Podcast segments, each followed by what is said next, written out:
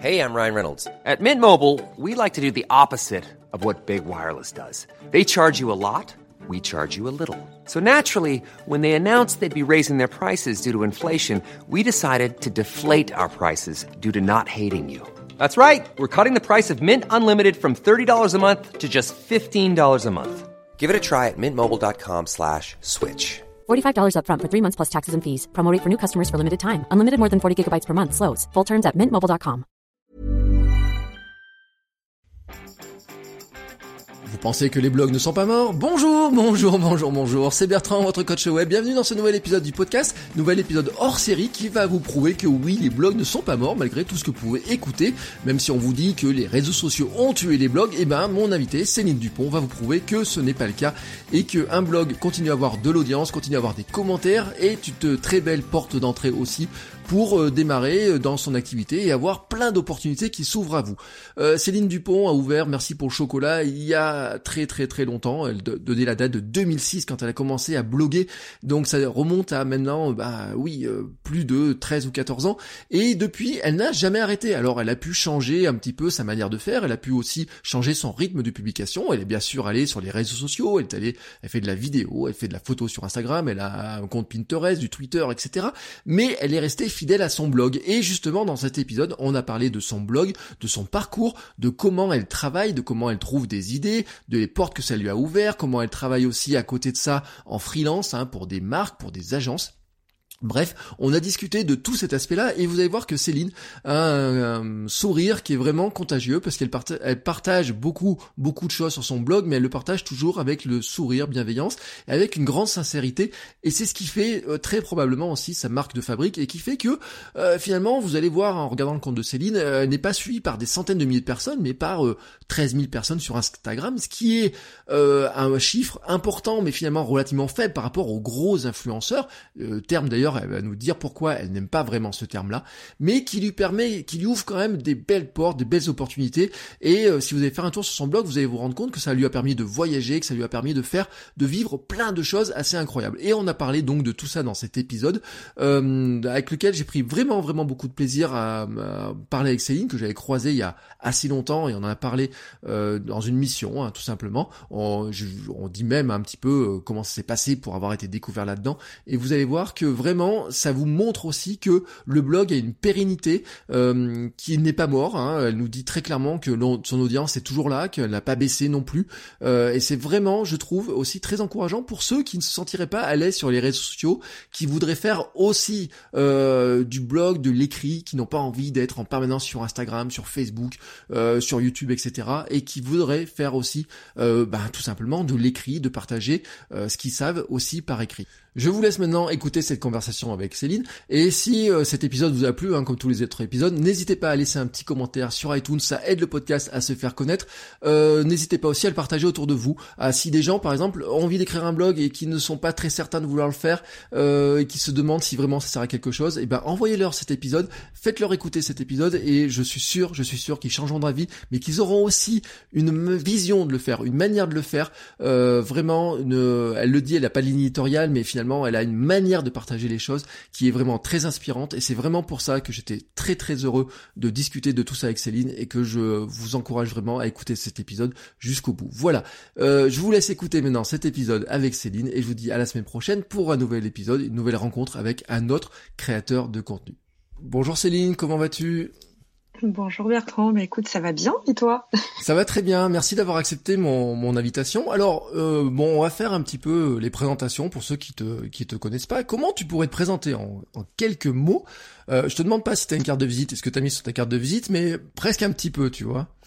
Euh, alors, c'est toujours un peu compliqué de se présenter quand on fait euh, le métier que je fais, mais euh, pour, pour simplifier au maximum, donc moi je m'appelle Céline, je blogue depuis 2006, je suis présente sur les réseaux et mon métier c'est un joyeux mélange et fourre-tout de blogging et de création de contenu sur Internet. Alors, tu dis 2006. Hein, c'est ça. Donc tu as une longévité qui est qui est redoutable, j'ai envie de dire. Euh, un vrai dinosaure. oui, un vrai dinosaure. Mais en fait, c'est aussi pour ça que je t'ai invité, euh, parce que bon, on, s'est croisé il y a il y a très longtemps maintenant de, de ça. Il y a, je pense, il y a dix ans en fait. C'est ça, c'est en 2009, ouais. Mm. Oui, bah tu vois, t'as une meilleure date. Moi, j'ai j'ai pas recherché les dates euh, là-dessus. euh, et euh, effectivement, euh, sur la longévité, je, je, trouve que c'est remarquable. on en reparlera parce que c'est intéressant. par contre, pour ceux qui te connaissent vraiment pas, où est-ce qu'on peut te lire Où est ton blog? Alors, mon blog s'appelle Merci pour le chocolat. Donc, on le trouve à l'adresse merci pour le chocolat.fr. Euh, sur euh, Facebook, c'est aussi Merci pour le chocolat. Sur Twitter et sur Instagram. Et sur Pinterest, c'est MP Choco. C'est un pseudo un peu, euh, un peu étrange, enfin voilà, qui ressemble pas à grand chose, mais qui est pas trop long et qui se retient bien. Voilà, je ne suis pas fan de Matt Pokora, hein, ça n'a rien à voir, mais voilà, c'est MP Choco. Non mais t'as commencé avant sa naissance de toute façon, donc euh, c'est plutôt. Bah c'est euh, ça. c'est plutôt lui qui devrait de, des, des royalties sur le MP. Écoute, je vais y penser. Je vais lui demander. euh, comment t'as commencé ton blog en fait finalement cette aventure? Comment elle commence? Elle a commencé, euh, alors elle a même pas commencé en 2006, elle a commencé bien avant, elle a commencé en 2004. Euh, moi j'étais déjà présente sur internet parce que je suis tombée un peu, un peu par hasard dans une agence web euh, à la fin des années 90. Euh, je m'occupais de référencement. À l'époque on disait référencement sur les moteurs de recherche, maintenant on appelle ça du SEO. Euh, et donc j'avais déjà développé euh, mon propre site perso qui était essentiellement familial. Je mettais des photos de mes enfants, etc. Mais il n'y avait pas de plateforme qui existait vraiment à l'époque, donc euh, j'avais développé ça en HTML. je, voilà, je m'étais amusée à faire ça. Et en cherchant, je te fais la version longue, hein, en cherchant en fait des, petites images, des petits gifs animés, etc. Je suis tombée sur les premiers blogs. Donc 2004, je tombe sur euh, des blogs et je trouve ça trop sympa et je me dis oh là là mais je veux faire pareil. Euh, à l'époque en 2004, j'étais en congé parental de mon deuxième enfant. Donc j'avais un peu de temps, en plus il dormait beaucoup, c'était super. J'avais euh, le modèle bébé cool, donc mm. donc voilà. Et bah, j'ai cherché un petit peu à droite à gauche et je suis tombée sur une plateforme de blog qui existait déjà, qui s'appelait Joueb. il me semble que tu as connu, non, Joueb? Oui, oui, j'ai connu oui. et c'est ce que j'ai marqué dans mes notes. J'ai dit qu'en fait, euh, toi comme moi, on utilisait des outils que les moins de 20 ans ne peuvent pas connaître. Non, c'est pas possible. donc voilà, donc j'ai ouvert un premier blog. Euh, euh, c'est là où je me suis trouvé un pseudo, puisqu'à l'époque, évidemment, on, on bloguait euh, essentiellement sous pseudo et de façon totalement anonyme. Et euh, mais par contre, ça, j'ai dû le garder deux ans et euh, bon, c'était vraiment très premier degré. Je racontais, euh, enfin, c'était un peu comme un journal intime, extime, etc. Euh, il était très moche. Enfin bref, ça me plaisait pas tant que ça. C'était presque un MySpace en fait, hein, au final. Enfin. Ouais, ça ressemblait un peu à MySpace avec quand même moins de monde dessus. C'était moins moins connu. Et mais en revanche, le fait d'avoir ce premier blog, je suis tombée dans la marmite parce que j'ai commencé à lire de plus en plus de blogs. Et, euh, et, un jour, je suis tombée sur, euh, sur, un, sur un blog que j'ai adoré, tant sur le fond que, que la forme. Ça s'appelait parce que je crois qu'il n'existe plus, la, la d'oreiller. Et euh, c'est une fille qui racontait ses histoires de famille, mais de façon vraiment marrante. Et, et son blog était vraiment joli. Il y avait tout en fait. Il y avait le fond et la forme. Et c'était sur Blogspot, blogueur. Euh, et du coup, j'ai fermé mon premier web. Enfin, je l'ai fermé, je l'ai laissé mourir de sa belle mort. Et j'ai ouvert euh, Merci pour le chocolat sur Blogger. Et ça a été le début de l'aventure. Euh, donc, c'était en 2006. Et, et en fait, euh, dès le début, j'ai réussi à trouver le ton qui me convenait, en fait. Euh, où je racontais des choses vraiment ben, perso, mais d'un ton un peu plus détaché, un peu plus marrant. Mm. Euh, un peu plus léger et je pense que c'est ce qui a plu et euh, puis c'était aussi le tout début des blogs euh, vraiment les blogs étaient en plein essor donc ça m'a amené du monde qui a commencé à lire et, et ça a commencé comme ça. Oui, puis on disait même pas qu'on pouvait gagner de l'argent avec un blog à l'époque, donc ah de toute façon, t'avais même pas idée que ça pourrait arriver un jour. Jamais, jamais. 2006, non, non, on, on, on, racontait nos histoires, on se marrait euh, les uns les autres, euh, on suivait beaucoup. Il y avait euh, les rolls étaient énormes. Enfin, voilà, c'était vraiment une communauté de blogueurs et quelques lecteurs, euh, mais pas pas ce qu'on peut avoir aujourd'hui. Non, non, ça n'a rien à voir. Euh, et d'ailleurs, WordPress n'était même pas né parce que finalement, t'as as ouvert ton blog avant WordPress. Euh, ouais. Et finalement, euh, t'es venu. Alors, il y a un nom quand même. Ce merci pour le chocolat. Il vient d'où? Comment tu t'es tu, t'es arrêté sur ce nom-là finalement? Alors, euh, c'est une histoire euh, qui est à la fois... Euh, enfin non, en fait, il n'y a pas d'histoire derrière. C'est euh, en 2006, donc j'avais mon troisième enfant qui avait quelques mois et voilà, j'étais crevée parce que le troisième était beaucoup moins cool que le deuxième. Hein. Je, pas de jugement de valeur, hein, juste un constat. Il dormait beaucoup moins. Euh, voilà, puis trois enfants, tu passes quand même dans une autre dans une autre dimension en termes de gestion du quotidien, etc.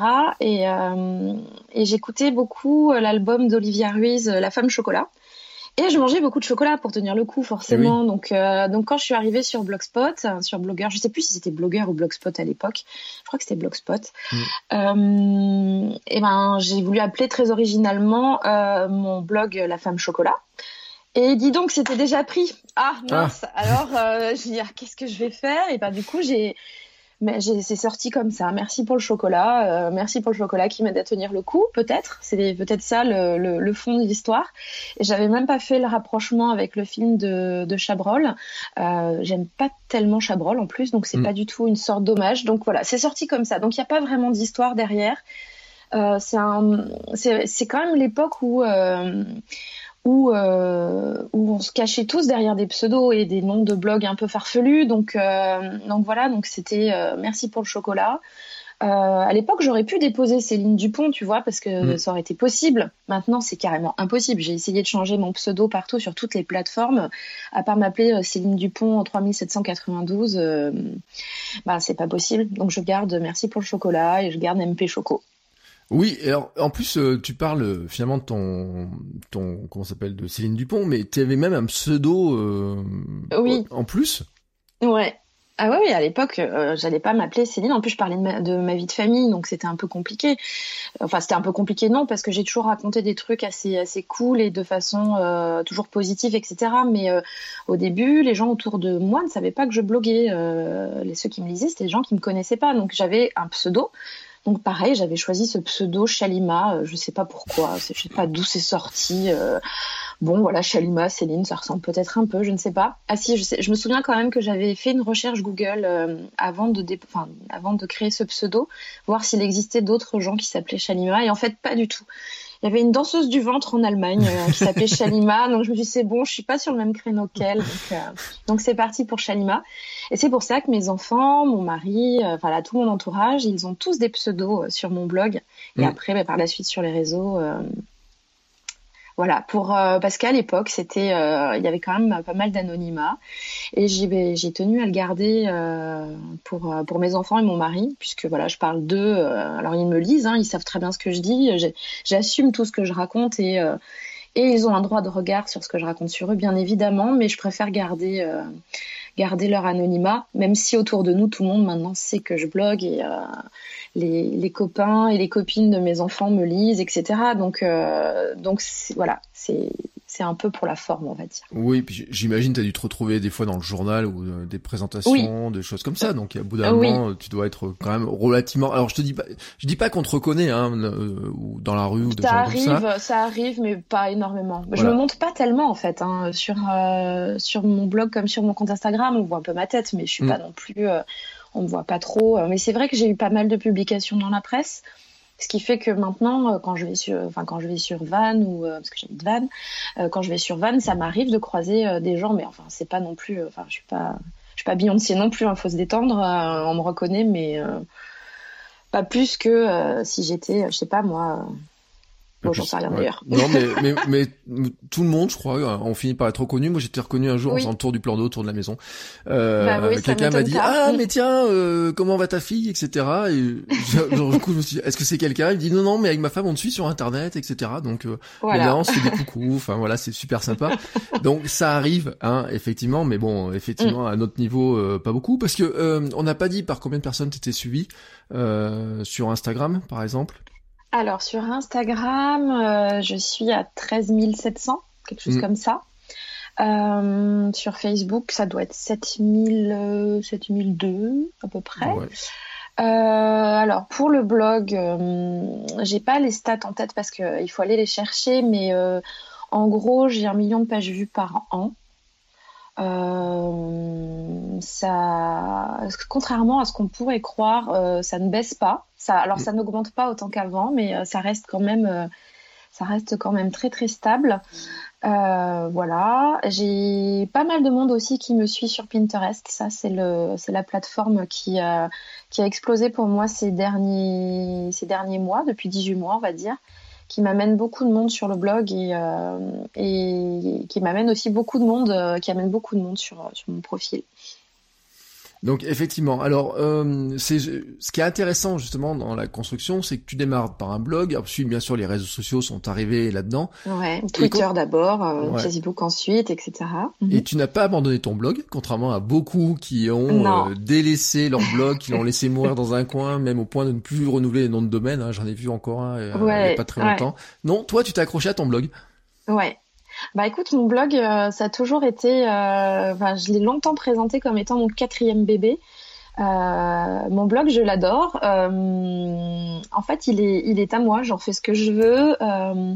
je publie ce que je veux dessus. Il n'y a pas d'histoire de d'algorithme, de ceci, de cela je fais, enfin, je suis vraiment moi-même euh, sur euh, sur le blog. Sur les réseaux, c'est un peu plus compliqué parce que bah il y a ces fameux algorithmes dont tout le monde parle, mais qui qui existent hein, et euh, qui font que si tu veux être vu, lu, etc., il faut un peu se plier aux règles aux règles des réseaux. Et aussi une chose qui m'embête beaucoup sur les réseaux, c'est que si jamais demain Facebook ou Instagram ou Pinterest ou Twitter ferment, ou même en étant moins mélodramatique, si mon compte se fait pirater, si mon compte euh, se fait bannir par euh, par euh, par Pinterest ou par Instagram parce qu'ils estiment que je contre je contreviens. Est-ce que ça se dit contrevient du verbe contrevenir, oui, contrevenant, bref. On va dire que ça se dit. voilà, si je si je ne si je suis pas dans les bonnes dans les bonnes grâces du réseau, eh bien moi je perds tout en fait. bye bye, plus de compte, plus rien, il faut tout recommencer à zéro. donc non, donc euh, moi, mon blog, en fait, je l'ai toujours gardé. Je l'ai euh, à un moment, bon, je, publie un peu moins qu'avant, mais euh, j'ai toujours deux à trois publications par semaine. C'est vraiment, c'est vraiment le, support que, que j'affectionne le plus, sur lequel je m'éclate le plus et qui me, qui me plaît le plus. Voilà. Oui, effectivement. Alors quand tu dis deux, trois publications, on enregistre, on est aujourd'hui le 17, et je vois déjà tu as deux publications cette semaine, 15 et 16 juillet, donc dans la série. Ouais. Euh, la semaine dernière aussi, tu étais dans, ce rythme-là, même trois publications effectivement. Euh, ce qui est même une publication finalement assez élevée, parce qu'il y en a plein qui ont gardé leur blog en faisant un article de temps en temps, etc., histoire de dire un petit peu. Euh, toi, on a vraiment l'impression que c'est le centre de d'un petit peu tout, quoi. Ah, pour moi, c'est le centre. En fait, les réseaux sont là pour graviter autour du blog. Euh, donc, euh, donc, euh, donc voilà. alors je dis que je publie un peu moins parce que c'est vrai que pendant très longtemps, mais vraiment très longtemps, donc entre 2006 et on va dire 2015, je publiais une fois par jour. Mmh. voire alors en gros j'étais entre 5 et 6 publications par semaine parce que je publiais pas le samedi mais même le dimanche, je publiais, etc. Euh, donc maintenant, je publie beaucoup moins. En fait, j'ai monté un autre blog avec avec une amie à moi euh, qui s'appelait Wonderful Braise, sur lequel aussi on publiait tous les jours, qui se voulait plus magazine en fait que euh, que blog, mais qui avait quand même gardé ce côté un peu blog. Et là, ça devenait compliqué en fait de publier tous les jours, à la fois chez moi et à la fois sur Wonderful. Donc j'ai un peu baissé j'ai un peu baissé la publication. C'est ce qui a ça, a correspondu en fait à une petite baisse de, de fréquentation sur sur Merci pour le chocolat. Euh, et après, quand j'ai repris, quand on a fermé euh, Wonderful Braise il y a deux ans, quand j'ai repris, euh, ben, la, fréquentation a, réaugmenté, mais j'ai pas voulu repartir dans un rythme effréné euh, de publication tous les jours. Entre temps, c'est vrai qu'avec les réseaux, on beaucoup de temps, on passe beaucoup de temps sur les réseaux. Euh, à consulter, mais aussi à produire du contenu. Donc voilà, mais j'ai jamais voulu délaisser le, le blog. C'est vraiment, c'est vraiment mon chez moi en fait. Je sais, sais pas comment l'expliquer autrement. et pour moi, le, les réseaux, c'est vraiment quelque chose qui a amené à amener du monde sur le blog. Effectivement. Euh, j'ai, j'ai pris une citation qui était euh, intéressante sur ton, ton blog là, parce que je le, je lis. Alors je commente moins quand même, hein, mais je pense, t'as dû constater quand même que les gens commentent moins sur les blogs hein, les, désormais. Les gens, ouais, les gens commentent beaucoup moins. Euh, c'est marrant parce que je suis retombée sur un article euh, y a, bah, qui date d'il y a cinq ans et euh, qui euh, que j'aurais pu réécrire quasiment euh, mot pour mot aujourd'hui en fait, qui s'appelle Blogueuse éparpillée où j'explique pourquoi j'ai jamais voulu mettre dans des cases, etc. Et quand j'ai vu le nombre de commentaires, je me suis dit mais c'est dingue, il y avait 44 commentaires, enfin le truc vraiment incroyable. maintenant, un article comme ça, il y a une dizaine de commentaires et encore grand maximum. En revanche, au niveau du nombre de lectures, ça ne change pas. C'est ça qui, mm. est, qui est dingue. En fait, les gens ont, ont changé leurs habitudes, je pense, de commenter. C'est tellement facile de commenter sur les réseaux. Tu mets un like, euh, t'es connecté en permanence. Sur le blog, c'est un peu fastidieux. Il faut bah, rentrer son nom, euh, etc. Euh, son mail. t'es pas forcément connecté une fois sur l'autre si tu changes de si tu changes de support. En plus, moi, j'ai mis, j'ai mis un anti-spam, donc, euh, donc en plus, il faut calculer, tu vois. 4 plus 2 égale 6. Ah, ah, ouais, non, c'est, non, vraiment, je me mets des bâtons dans les roues. Non, mais je, je, rigole, mais euh, je suis contente parce que euh, je vois que sur plein de blogs, il y a quasiment plus de commentaires. Moi, j'en ai quand même, j'ai mes fidèles euh, qui, mes fidèles lectrices, parce que souvent ce sont des lectrices, mm. qui laissent des commentaires et, et voilà. Mais c'est vrai que la discussion se fait plus, se fait plus facilement sur les réseaux. Oui, alors c'est vrai que si je pense si on calculait une sorte de taux d'engagement sur ton blog, effectivement, tu as, beaucoup de commentaires, euh, mais je pense notamment ça vient parce que les gens savent aussi que tu réponds aux commentaires et que tu balances pas un message et tu t'en vas, mais tu es vraiment là. Euh, là, j'ai pris un article au hasard, je pense que tu as dû répondre à tous les commentaires qui apparaissent. Normalement, ouais, normalement je réponds à tout. Bah, en fait, euh, c'est un peu comme au tout début du blog où euh, quand on allait chez les uns, chez les autres euh, blogueurs, moi je laissais toujours des commentaires. Et alors après, on a dit ouais, c'est une super technique pour se faire connaître. Mais en fait, l'idée c'était pas ça, c'était que j'avais l'impression que j'allais chez quelqu'un et que je disais pas bonjour. Tu vois, c'est mm. un peu, c'est un peu nono de dire ça, c'est un peu naïf, mais voilà, en fait, moi j'ai jamais perdu à l'esprit qu'il y a quelqu'un derrière un blog, il y a quelqu'un derrière un compte. Alors je dis pas que je commente euh, sur chaque publication Instagram que je vois, parce que j'en vois trop, etc. Mais euh, j'essaie quand même de laisser pas mal de commentaires parce que ben les je sais pas si tu te souviens, à un moment, il y avait cette, petite, cette petite image euh, que les gens mettaient dans leur, dans leur sidebar, dans leur, sur leur blog. Mon blog se nourrit de vos commentaires. Oui. Et c'est bah, vrai. Et, et moi, c'est resté un peu, resté un peu comme ça.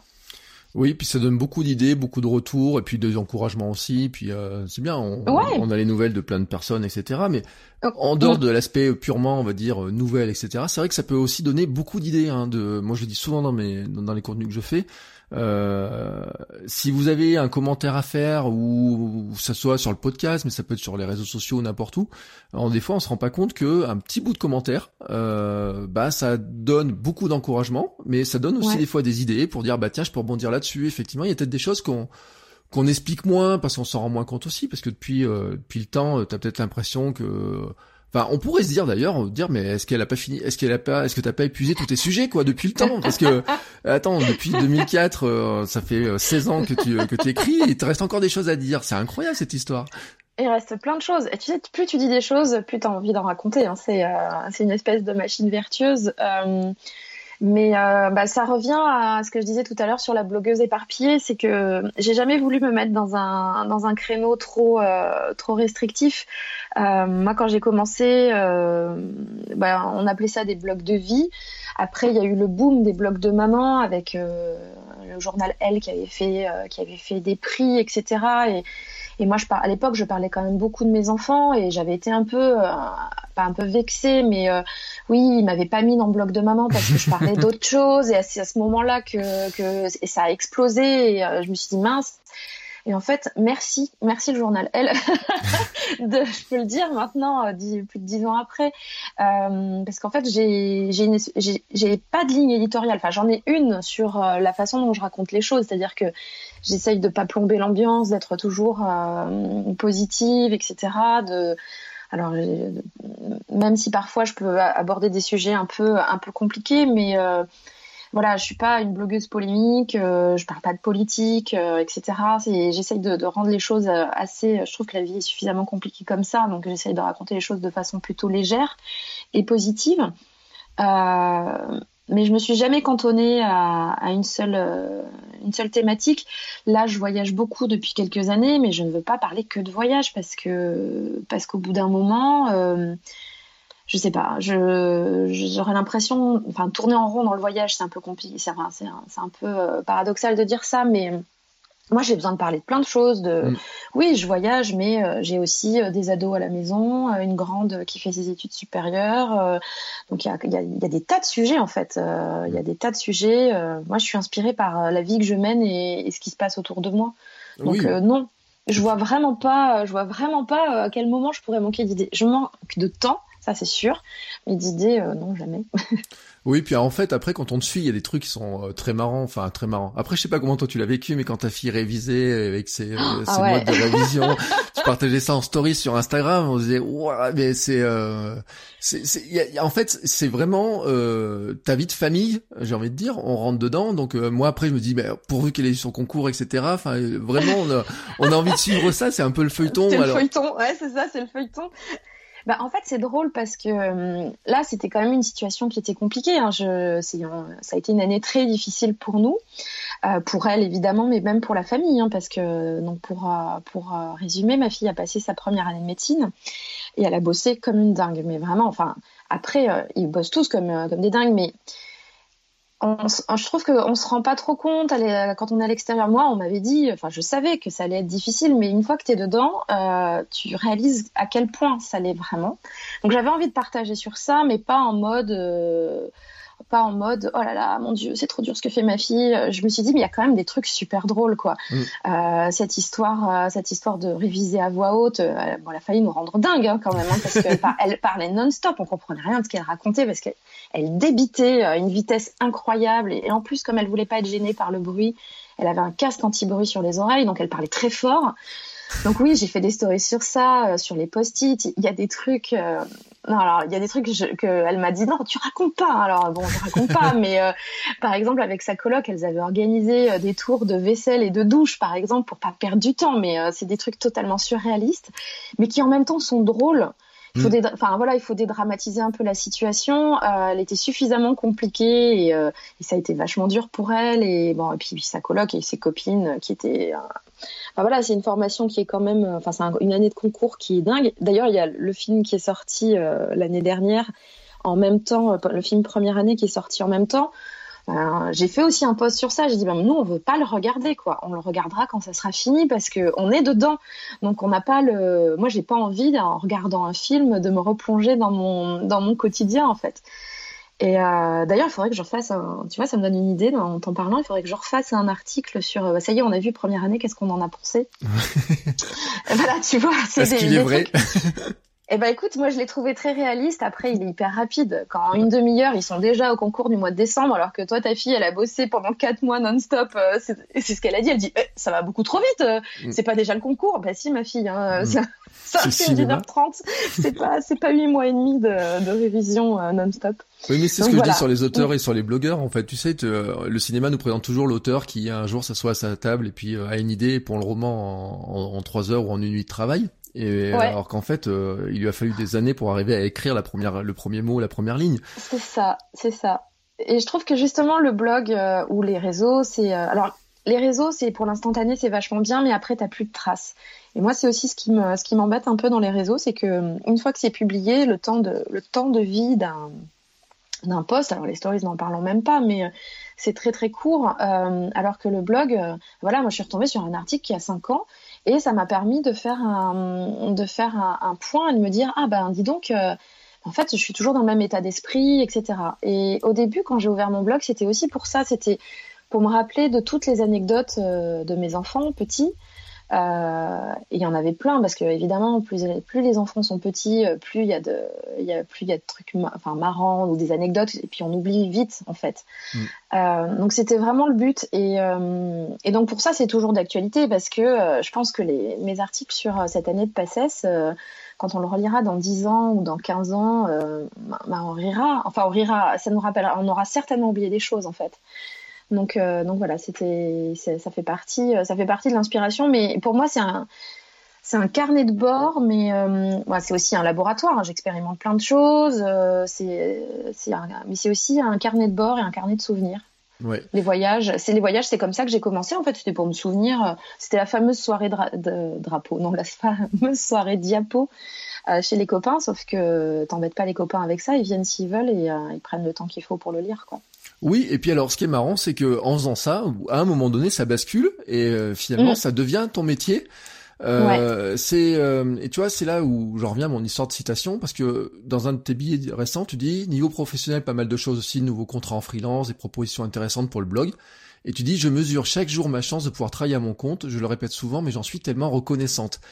Et mm. justement, c'est comment un blog qui est au départ un passe-temps, on pourrait dire, ou en tout cas ton carnet que tu as envie de partager, devient finalement quelque chose qui qui est ton métier? Puisque est-ce que alors je sais on, sait je sais pas si c'est ton métier on va pas dire à 100% parce que tu dis tu parles de contrat de freelance mais ça fait partie intégrante finalement de ton métier de de ton travail quoi. Alors le blog euh, depuis quasiment le début c'est 50% de mes revenus. Euh, les autres 50%, c'est euh, la production de contenu. Donc au début, c'était beaucoup d'éditorial pour, pour d'autres pour d'autres clients en fait, pour des, des, marques, des institutions, des sites, des sites web, etc. Donc euh, au début c'était, je faisais du, beaucoup de rédactionnel. C'est là où on s'est on s'est connus d'ailleurs mm. quand euh, on avait travaillé pour euh, Fresh and Fashion. De Monoprix, voilà. Monoprix, voilà. Donc là à l'époque c'était vraiment du rédactionnel et puis au fur et à mesure il y a photos, vidéos, etc. Donc c'est voilà, c'est pour ça que je dis que je fais de la création de contenu. C'est un peu c'est un peu fourre-tout comme, euh, comme euh, ça veut tout et rien dire, mais ça représente quand même bien mon activité. Donc pour en revenir à ta question, parce que je, voilà, je suis partie, euh, donc 50% de, de mes revenus c'est le blog, c'est un chiffre qui est à peu près stable. Chaque année je fais, je fais des bilans, en fait je regarde un petit peu. Et cette année, ça se profile aussi comme du 50%. en 2000, en 2000, donc j'ai commencé en 2006. En 2008, les blogs ont vraiment commencé à exploser. On a eu nos premières propositions de partenariats, euh, billets sponsorisés, etc., etc. Et euh, moi, en 2008, fin 2008, euh, mon petit dernier a eu trois ans, donc c'était la fin de mon congé parental. Et entre-temps, j'avais été licenciée économique de mon, de, de mon entreprise en fait, là où je faisais du référencement euh, dans mon agence web, dans mon agence web. Euh, et oui, parce qu'on peut être licencié économique quand on est en congé parental. Ça, je, ne le savais pas et puis bah, je l'ai découvert. Mais en fait, c'est une très bonne chose. Sur le moment, tu fais un peu la grimace, mais euh, finalement, c'est pas plus mal. donc moi, je me suis retrouvée début 2009 au chômage, mais avec des propositions de collaboration et surtout, ce truc génial qui, euh, qui arrive au mois de janvier, euh, le statut d'auto-entrepreneur. Euh, je dis souvent, et, euh, mais c'est vrai, euh, moi j'étais là au bon moment et au bon endroit en fait. J'explique un peu, parce qu'on me dit mais comment t'as fait, etc. Je dis mais en fait il y a eu plein de concours de circonstances qui ont fait que c'était le bon moment pour moi pour me lancer. Parce que j'avais rien à perdre, de toute façon j'étais au chômage, on me proposait du boulot, euh, des piges, etc. Aussi des, des, publications sponsorisées sur mon blog. Et j'avais euh, la, la, coquille, euh, la coquille réglementaire pour le faire sans prendre de risques. Mm. Je, me, je me serais jamais lancée en, en indépendant avec des charges énormes, etc. Une comptabilité compliquée, parce que c'est vraiment pas mon truc. Là, auto-entrepreneur, je me suis dit mais attends, mais c'est génial, je vais tester. Et en fait, ben 15 ans après, non, 10 ans après, euh, 10 ans après, je suis toujours auto-entrepreneur et, euh, et ce statut me convient toujours. Alors bon, il a, ses, il a ses défauts, hein, mais, euh, pour avoir testé euh, la société, la SAS pour Wonderful Braise, euh, voilà, je, je, je, je non, entrepreneur c'est pas mal en fait, voilà. Euh, donc voilà, donc moi je me suis lancée comme ça parce que j'avais la disponibilité et j'avais les, euh, les propositions en fait qui arrivaient parce que du coup en 2008-2009 mon blog avait une certaine visibilité, une bonne visibilité déjà. Euh, j'avais eu des articles dans la presse, j'avais participé à un festival de blog, le festival de romans qui était en 2008. Ouh là, effectivement, oui, ce fameux festival de romans, oui. Voilà, deuxième édition, deuxième et dernière édition, mm. Et où j'avais eu un prix, j'avais eu le prix du coup de cœur euh, du jury. Donc voilà, tout ça, ça avait fait que j'avais une certaine visibilité. Ça faisait déjà trois ans que j'étais dans la place, donc les gens pouvaient voir ce que je savais faire et comment je le faisais. Et donc voilà. Et donc, bah, je me suis lancée et, et je l'ai jamais regretté. Il y a eu une petite interruption l'année dernière parce que j'arrivais, je pense que j'arrivais pas forcément à la fin d'un cycle, mais il y avait des choses qui me pesaient un petit peu. Et puis j'avais la perspective de ma fille qui partait en études supérieures. donc on a, c'est pas que j'ai flippé, mais est arrivée une proposition de, de poste euh, salarié euh, dans une entreprise et euh, sur le papier c'était génial. En fait tout était parfait. C'était à côté de chez moi c'était dans une équipe cool avec un, un boulot plutôt sympa. C'était de, de l'animation de contenu pour les clients de l'agence et aussi un peu de suivi de projet pour de création de site internet pour pour l'agence pour laquelle je travaillais. Et donc je me suis dit bon bah c'est le moment en fait. Non pas de raccrocher mais de, de, continuer le blog et les réseaux de façon plus euh, plus comment euh, je trouve pas le terme. un peu plus cool voilà en dilettante euh, pas ne pas avoir cette pression de la rémunération et puis et puis me voilà de devenir redevenir salarié.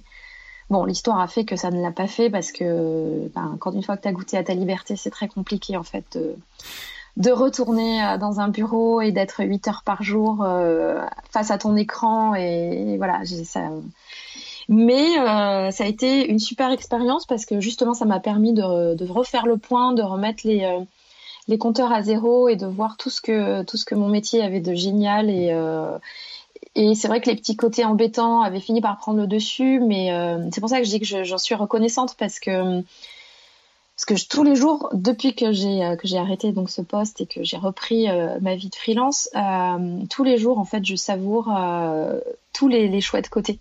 Mm. Et les à côté un peu casse-bonbons comme voilà la facturation, les impayés des clients, etc. je me dis oui bon oui c'est vrai mais mais à côté de ça j'ai la liberté et ça n'a pas de prix et c'est vraiment ce qui me convient c'est aligné à ce que je suis et alors quand, on dit je suis alignée à mes valeurs, euh, justement, j'y mets pas de notion de valeur parce que c'est très bien d'être salarié que si ça te convient. Euh, je crois même, enfin non, je, dis c'est plus confortable, non, parce que je le dis en tant que freelance, mais euh, il y a des salariés qui qui, qui rêvent peut-être de passer de l'autre côté aussi. Donc voilà, donc je n'ai pas de jugement de valeur justement là-dedans.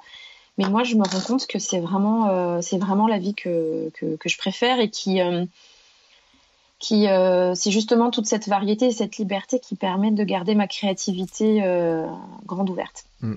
Bon, tu sais, moi je dis qu'on a tous une tartine de merde, hein, et quel que soit le métier que tu fais, de toute façon. C'est ça. Et, et euh, c'est vrai que quand t'es euh, freelance, quand t'es indépendant, il y a toujours une partie que les gens se rendent pas compte parce qu'ils voient que finalement, bon bah c'est cool, tu voyages, t'es invité à droite à gauche, tu euh, euh, j'allais en parler, mais t'as fait du bateau sur Sodebo, des choses comme ça. Tu dis, waouh, c'est génial, etc. Et mhm. euh, à côté de ça, et bah, et, oui, salé. Et à côté de ça, on voit pas que effectivement, bon, t'as un côté, bah, faut faire ta facturation. Des fois, t'as une incertitude. Euh, tu sais pas trop comment ça peut évoluer sur certaines choses. Que des fois, bah, euh, quand t'es freelance, t'as des trucs à rendre et que t'es, tu peux être vraiment très charrette. Et donc, euh, ça. ça. perturbe un petit peu tout. Et que la moindre perturbation, finalement, elle prend des fois aussi des, ça va très vite, hein, des fois de, de que ça déraille des choses comme ça, etc. Et euh, les gens, on voit toujours le côté euh, génial d'un côté, et on oublie que de l'autre côté, bah il y a des choses qui sont plus compliquées. Mais un salarié aussi, finalement, hein, il peut dire euh, c'est chiant d'aller tous les matins à 8 heures au bureau et d'en partir le soir à 17 heures. Ce qu'il oublie juste, c'est que des fois, il a un salaire confortable sans même se poser la question de savoir d'où vient son salaire. Et, et, pour certains, c'est un confort, hein, je le dis. Hein, Et moi, j'ai j'écris en ce moment, j'ai fait des recherches sur des écrivains, par exemple, qui ont décidé de toute leur vie d'être salariés pour ne pas avoir la mm. préoccupation de savoir comment gagner leur vie et que ça leur libérait l'esprit, tu sais. Et j'ai, euh, je parle d'un collègue notamment qui faisait ça, qui, euh, t'as l'impression qu'il avait un boulot qui était routinier, etc. Sauf que il arrivait tous les matins à la même heure, il partait tous les soirs à la même heure, et ça lui donnait un temps libre, tu vois, sans se poser de questions quoi que ce soit, pour faire ce qui lui plaisait vraiment, c'est-à-dire aller voir des mm. concerts, euh, des, tout un tas de trucs, tu vois, à côté et finalement lui il trouvait son bonheur là-dedans. Euh, bon, sa tartine de merde à lui, c'est que des fois il avait le chef qui pouvait débarquer, qui il trouvait pas très sympa et il, en, bon, il voyait ce côté-là, il se dit bon bah tant pis, je passe par là, mais à côté de ça j'ai j'ai les trucs positifs. Et je pense que les gens, tu vois, quand on connaît pas, on le voit pas trop. Alors on peut essayer de limiter la tartine de merde. Moi c'est, toi, ton exemple de l'auto-entrepreneur, je trouve que c'est très intéressant parce que finalement c'est mm. un statut qui est léger. Moi, mon choix, c'était de partir. Moi, je travaille en CAE, hein, coopérative d'activité. Mhm. Ouais. Euh, bon, ça me fait des frais qui sont beaucoup plus élevés, mais à côté de ça, j'ai un contrat salarié, tu vois. Bon, finalement, même si c'est moi qui Ouais. paye toutes les charges salariales et patronales, donc autant dire que ça fait un volume de charges euh, qui est qui est mastoc. Non Les gens, négligeable. Ouais. les gens se rendent pas compte, hein, juste que, Non, euh, non, non. quand tu gagnes un, il faut il faut facturer deux voire trois des fois. Euh, si on rajoute les taxes, etc. Mais à côté de ça, ça fait un confort. Et puis moi, j'ai fait ça parce que c'est une comptable qui fait ma TVA, qui fait tout ça, tu vois. Je me suis débarrassé de toute la partie administrative. J'ai juste à faire ma facture et tout le reste, c'est elle qui s'en occupe. Et ça limite en grande partie cette, cette, euh, ce problème euh, administratif. Toi, tu le règles avec un statut auto-entrepreneur qui est vrai, qui est beaucoup plus léger que... euh, avec Mm. ma femme aussi, on était en S, SARL, non, on n'était pas SAS, tu vois, mais bon, Ouais. bref, euh, ça fait partie des statuts où il y a tout un tas de, de, de contraintes, etc. Euh, Oui. Mais les gens se rendent pas trop compte, en fait, en disant, euh, ça doit être cool ta vie, parce que, tiens, j'ai vu que tu faisais du patchwork, tu fais de la, attends, t'as t'as fait de la couture dans la journée hier, c'est c'est quoi cette histoire, quoi Non, mais c'est c'est c'est ça, c'est vrai. Moi, je trouve, enfin, tu vois, moi, j'ai pas de visibilité. Par exemple, euh, j'ai pas de visibilité à, à trois mois. Je sais Mm. pas euh, dans trois mois quels, se- quels seront mes revenus. Alors après, euh, je je tempère tout ça. euh, voilà, moi, je, suis en couple, hein, donc euh, mon mari est en CDI, il gagne sa vie correctement. Alors, son salaire ne suffit pas pour une famille de cinq, dont avec trois, enfin deux grands, dont une grande, voilà, qui fait ses études dans une ville éloignée de la nôtre. Mais euh, donc il faut que je ramène des sous. Hein. C'est pas, je suis pas non plus, euh, je suis pas desperate housewife euh, qui se fait plaisir sur les réseaux. Euh, mais euh, mais voilà, j'ai donc j'ai pas de visibilité à plus de trois mois. Enfin, si là, je viens, je viens de signer un contrat freelance sur 12 mois, donc c'est exceptionnel. C'est la Ouh. première fois que ça m'arrive en, c'est la première fois que ça m'arrive en 10 ans. Euh, donc je suis très contente. Mais, euh, mais non, il faut, voilà, il faut, il faut avoir euh, cette notion-là. Tu parlais de charrette. Et ben, écoute, la semaine dernière, euh, j'avais un article à rendre, euh, un très gros article à rendre et, euh, et pas de temps disponible pour le faire. Il y a deux soirs où j'ai travaillé jusqu'à 3 heures du matin et euh, parce que euh, le vendredi matin à 8 heures, il fallait que j'envoie mon, mon article et je l'ai fait. Et attention, je me plains pas, ça fait partie de ma vie. euh, mais à côté de ça, bah ouais, hier à 15h30, euh, bah, avec ma fille, on est allé finir la journée à la plage. Mm.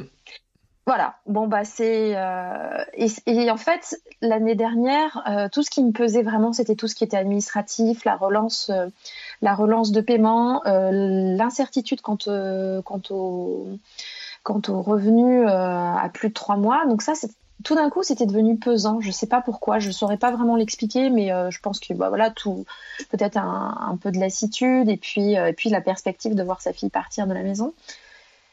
Mais après avoir fait quatre mois en salariat et être revenu au freelance, ben, je me dis oui, oui, bien sûr, euh, comme tu appelles ça, la tartine de merde, elle existe toujours, mais euh, j'ai réussi à revaloriser en fait tous les à côté positifs et que, que j'adore et, euh, et qui pour moi finalement sont plus importants que la stabilité et, et la vision à, à long terme.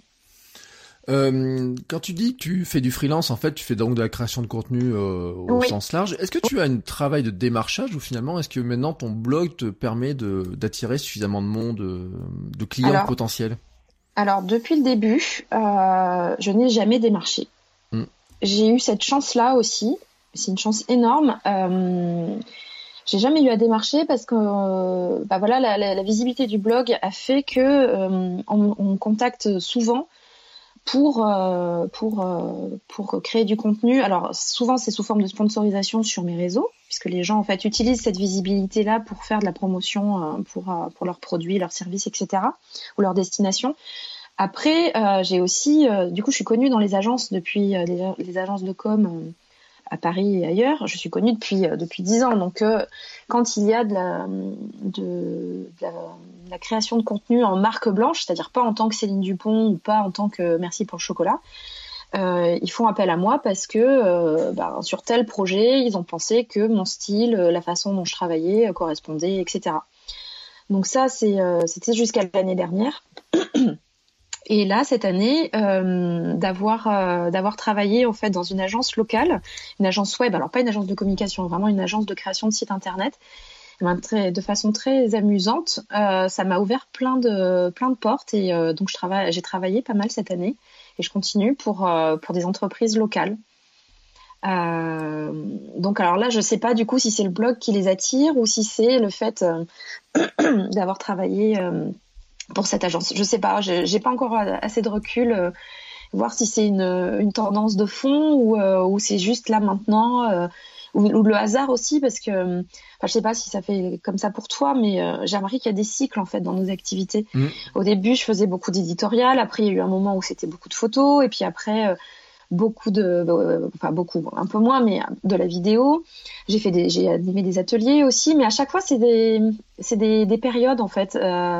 Il y a des tendances qui se dégagent, voilà, même au niveau des au niveau des, des contrats, euh, par un, un, moment, c'était par exemple les Thalasso. Pendant euh, un an, j'ai bossé beaucoup avec les Thalasso. Mm. Euh, plus maintenant, parce qu'ils ont changé leur truc. Et puis, en fait, quand les gens voient ce que tu fais, ça leur donne envie euh, de faire appel à toi pour faire des choses un peu similaires.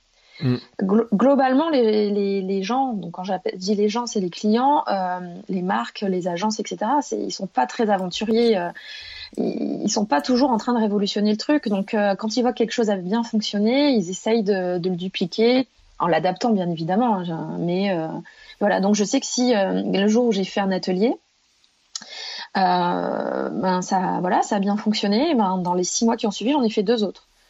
Alors, j'en avais jamais fait avant, et puis depuis, j'en refais plus, tu vois. Mais voilà, c'est un exemple. Oui, puis après, c'est vrai ah que ça appelle un petit peu, parce que les agences aussi, euh, elles travaillent à plusieurs, des fois elles ont des réseaux aussi, elles se passent un petit peu les noms. Moi, euh, ce qui est assez marrant, c'est qu'il y a une année, j'avais été euh, repéré par mon blog sur une thématique sport, tu vois, par une agence, et euh, qui m'a fait écrire, mais aussi sur des thèmes bancaires, euh, prêts, etc. Mais juste parce qu'en fait, c'était le même chargé de projet, tu vois, qui à un moment donné, il me fait rentrer dans un truc. Il dit, bah, on a vu comme t'écris, ça nous intéresse pour telle thématique, mais tu serais pas disponible aussi pour telle thématique? Alors, je dis, bon, allez, on peut y aller. Et au final, je me suis retrouvé à écrire peut-être, euh, peut-être presque 50 articles, tu vois, sur une thématique banque, etc. Et puis un jour, il m'a dit, ah mais attends, euh, tu sais faire ça en banque, tu pourrais pas faire ça en, alors c'était quoi, en isolation, tu vois Attends, bon, allez, hop, on va faire l'isolation et tout. Et puis à un moment donné, il revient et puis il me dit, euh, ah bah tiens, hop, on peut, on va te remettre sur le sport parce que finalement on a de nouveau du sport. Et puis tout d'un coup, tu vois, euh, donc il y a eu plein de trucs comme ça, et puis ça s'arrête. Hop, alors peut-être aussi parce que les contacts ils s'en vont, parce qu'il y a des projets qui s'arrêtent. Puis aussi, je pense qu'il y a des là, on se rend pas compte, c'est qu'il y a des agences aussi qui mettent énormément de d'argent ou des clients des agences qui mettent beaucoup d'argent dans des projets. Et je pense que des fois aussi, ça, il y a des, ils s'y retrouvent pas du tout. Euh, moi, quand je vois le prix auquel sont facturés certains des articles, et je me rappelle de l'époque de Monoprix, hein, le, prix auquel on facture un article, et quand tu vois sur Textbroker et toutes les tous les sites de rédaction de contenu euh, qui chargent du, du rédacteur SEO, euh, on se dit il y a une telle marge de entre mm. les deux que euh, effectivement et pour certains cas ils doivent se demander aussi si euh, bah, mettre des centaines d'euros dans du contenu tous les mois etc qu'est-ce que ça leur rapporte et donc peut-être il y a des projets comme ça qui qui s'arrête, qui a, euh, c'est le cas de Monoprix, hein, qui s'est arrêté au bout de trois ans, je crois, hein, ça avait duré. Oui, ça a, dû, ça a dû durer trois ans, ouais. Mm. Avec une réduction de la voilure euh, au bout d'un an, euh, parce que je pense que ça marchait pas, et puis finalement ça n'a même plus marché du tout. Euh, mm. Mais c'est vrai qu'il y a des cycles, etc. Et le cycle, comme tu dis, moi, le, par exemple, actuellement, la rédaction de contenu pour des agences, j'en fais, mais plus du tout. Alors là, vraiment, ça, ça a disparu, alors j'avais plusieurs agences qui m'avaient contacté. Euh, mais c'est, c'est pareil aussi pour les médias. Je sais pas si t'as remarqué aussi, mais ça, je sais pourquoi ça fonctionne. C'est que quand tu apparais dans un média, en général, les autres, comme ils disent les autres médias, ils finissent par te retrouver, tu sais. Ça. Alors, tu mm. passes dans le journal local, tu te retrouves à la radio, puis après, tu vas te retrouver sur France 3, etc. Et puis t'as une espèce de boucle. Et puis une fois que tu les as un petit peu fait dans les 3-4 mois, euh, ben d'un coup, boum, ça s'arrête. et ça repart après. Et ça repartira dans quelques temps, mais t'as du mal à y revenir parce que finalement, je dis, mais attends, on a parlé de toi l'an dernier déjà quand même. Faut pas exagérer. Ouais, mais c'est ça, il y a des cycles et euh, euh, ce que tu dis sur les agences, c'est très vrai. Il y a beaucoup beaucoup de turnover dans les agences. Les gens se rendent pas forcément compte, mais moi je sais que j'ai été contactée par par la même personne plusieurs fois, mais, euh, mais cette personne avait changé d'agence. Et en mm. fait, euh, les, les, les, les, gens partent avec leur carnet d'adresse. Mm. D'ailleurs, c'est un peu ce qui fait leur valeur ajoutée. C'est ce qu'ils c'est ce qu'ils c'est ce qu'ils valorisent aussi beaucoup. Euh, et donc, euh, ils font appel à toi. voilà. Donc, des gens avec qui j'ai travaillé en 2008, 2009, 2010 peuvent me faire appel à moi maintenant. Euh, sur des projets euh, ponctuels, etc. Et euh, depuis d'autres agences, en fait, avec d'autres étiquettes, on va, on va dire. Et puis, alors, ce que tu dis sur le rédactionnel, c'est amusant parce que moi, j'en ai pas fait pendant un moment. Et là, de nouveau, je, je recommence à en faire. Euh, et pareil, et en fait, c'est euh, là, je viens de terminer un, un, gros contrat éditorial avec la toute première agence qui m'a fait bosser en 2009. Enfin, la toute première agence. Oui et non, parce que euh, la chance a changé, mais euh, les filles derrière sont les mêmes. Et donc voilà, et euh, c'était vraiment mon tout premier contrat, et donc j'ai trouvé ça amusant.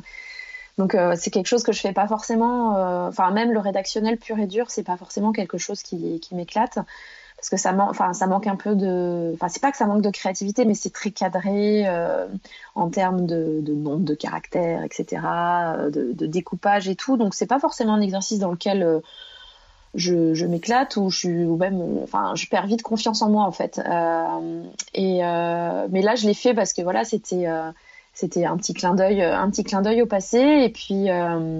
Et puis je trouve ça, je trouvais ça sympa. Puis la thématique était vraiment chouette. C'était sur le tourisme, donc mm. Donc voilà, ça, ça me parlait bien. Mais euh, oui, comme quoi, il y a des cycles, on y revient. Euh, et c'est ce que j'aime aussi, moi, dans, dans mon métier, c'est que, euh, ben oui, de pas avoir de, de, visibilité, ça veut dire que ça laisse la porte ouverte à tous les possibles. Euh, j'ai fait des trucs. Euh, enfin, on m'aurait dit six mois avant, euh, tu vas faire une vidéo pour les Bahamas. déjà, j'aurais flippé complètement. J'aurais dit non, non, mais non, mais moi je peux pas. Je, ça va pas. Je sais pas faire. Enfin, eh ben si, en fait il y a, y a, plein de choses comme ça, animer un atelier, euh, comment euh, moi parler euh, face à 25 personnes que je connais pas, leur apprendre à faire des, des, des, recettes de cuisine alors que je, enfin, je, je, vais, je vais tuer le mythe, mais à la maison c'est pas moi qui cuisine, c'est mon chéri.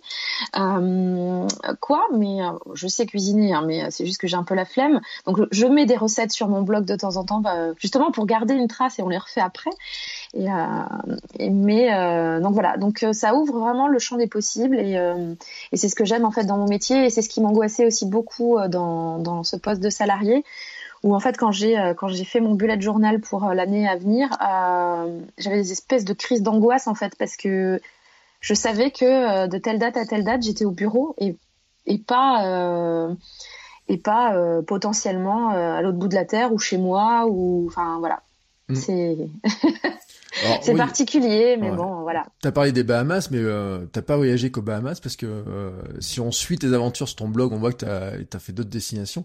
Euh, ce qui est euh, ce qui est intéressant d'ailleurs, c'est que t'as autant voyagé finalement à l'autre bout du monde que en ce moment, j'ai l'impression, hein, c'est des, des contrats, et tu voyages plutôt localement dans les régions, donc t'es ouais. en Moselle, des choses comme ça.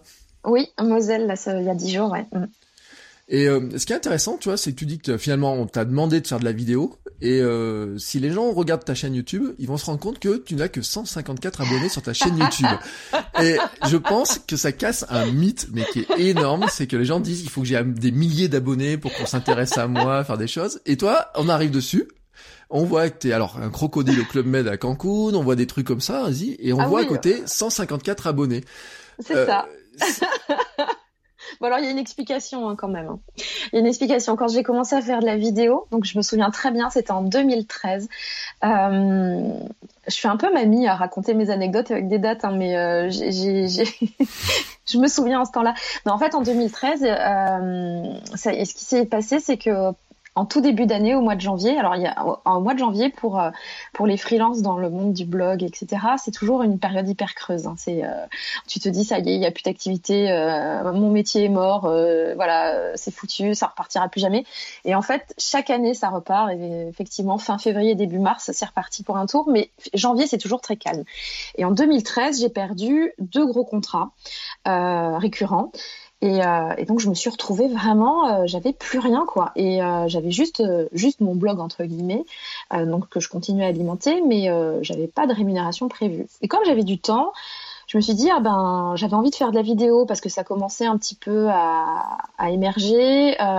j'avais des copains qui faisaient des vidéos super belles et tout, et je me suis dit ah mais en fait moi je fonctionne comme ça. Quand je vois un truc qui me plaît, je me dis ah mais je veux faire pareil. Et donc j'apprends.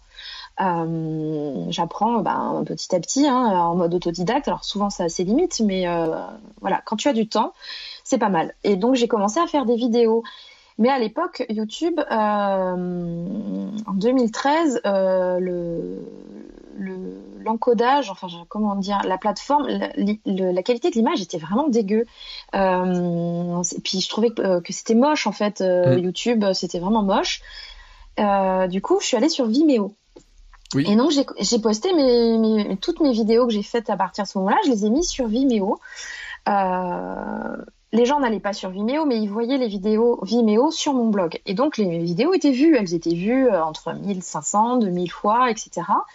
Euh, mais Vimeo, c'était très joli, mais avec un très mauvais référencement. Donc une fois qu'elles étaient vues sur mon blog, c'était terminé. Les gens n'allaient pas, ne les trouvaient pas sur Vimeo. Et puis, il y a eu le boom de YouTube. Et là, je me suis dit, c'est encore un peu dommage. Donc, du coup, j'ai reposté, en fait, mes, mes, mes, anciennes vidéos qui avaient le mieux marché sur Vimeo enfin sur Vimeo, sur le blog, je les ai mis sur YouTube. Donc il y a certaines vidéos qui ont été vues 30 fois sur, euh, sur YouTube mm. parce que je les ai pas republiées, enfin je les ai publiées mais j'ai pas communiqué au-dessus. Alors que si tu, retrouveras la même sur Vimeo où elle a été vue 2000 ou plus. Ou plus.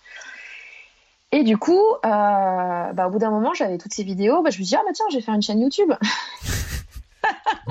Mais je te parle de ça, c'était il y a deux ans. Donc déjà, mm. où il y avait, euh, il y avait des, des Enjoy Phoenix à 3 millions ou 4 millions eh d'abonnés. Donc c'est totalement ridicule. Mais en même temps, j'ai jamais euh, capitalisé là-dessus parce que ce sont des vidéos qui ont été déplacées ou qui sont vraiment très particulières et qui correspondent pas aux standards de YouTube. Je fais pas de vlog face cam, euh, je fais pas, ouais, je, je fais pas de, de, grandes vidéos pendant 45 minutes où je raconte des choses c'est pas en fait c'est pas c'est pas un support qui me qui m'intéresse. Enfin le, le cam c'est vraiment pas un truc qui me qui me plaît. Euh, j'en fais un petit peu en stories et encore euh, un minimum. Euh, donc je me vois pas capitaliser là-dessus sur mon blog. Enfin en plus ça prend du temps quoi. Donc autant que faire des choses qui me plaisent. Donc voilà. Ce qui explique pourquoi j'ai 150 abonnés c'est ce qui et euh, pourquoi il y en aura certainement pas tellement plus. Après, mm. euh, après les vidéos, elles sont vues en tant que telles. Euh, je les mets maintenant aussi sur Facebook. Euh, sur Facebook, elles sont beaucoup plus vues que sur YouTube. Mm. Donc, donc voilà, parce que c'est plus facile en fait, c'est plus viral. Ouais. Et puis ce qui peut rassurer les gens, c'est aussi que tu as quand même une vidéo, par exemple, Backdance 2018, 21, 21 000 vues, oui. avec 154 abonnés, on a dit oui, voilà. Ce qui, ce qui décorrèle totalement, parce que les gens s'en rendent pas compte, le nombre de vues d'une vidéo n'est pas du tout corrélé au nombre d'abonnés de sa chaîne, en fait. Ça n'a rien à voir. Il y a des mm. notions de référencement, de tous les algorithmes à l'intérieur de YouTube qui font que euh, on mm. voit déjà certaines personnes qui ont des euh, qui ont beaucoup d'abonnés et qui ont des vidéos à 60 vues. Et euh, moi qui ai que 600 mm. abonnés j'ai 60 vues sur mes vidéos en moyenne. Et mm. mais des fois il y en a une qui fait 21 000 22 000 23 000 etc et à côté de ça t'en as une qui fait que 28 vues. Et on se dit mais pourquoi? Qu'est-ce qui se passe? Etc et ça vient souvent en fait bah il y a un petit truc dans les algorithmes. Ça peut être une question de titre qui est pas optimisé il peut y avoir tout un tas de choses comme ça. Ouais ou thématique qui tout d'un coup, euh, enfin, je sais que le, la, vidéo dont tu parles, elle a à peine un an puisque c'était le, le, bah, le, bac de ma fille, donc c'était il y a pile un an. Et euh, moi, j'ai, je vais très rarement sur mon compte YouTube, hein, sur ma chaîne YouTube, euh, même quasiment jamais. Et j'ai vu effectivement qu'il y avait 21 000. Et je me dis, mais qu'est-ce que c'est que ce truc?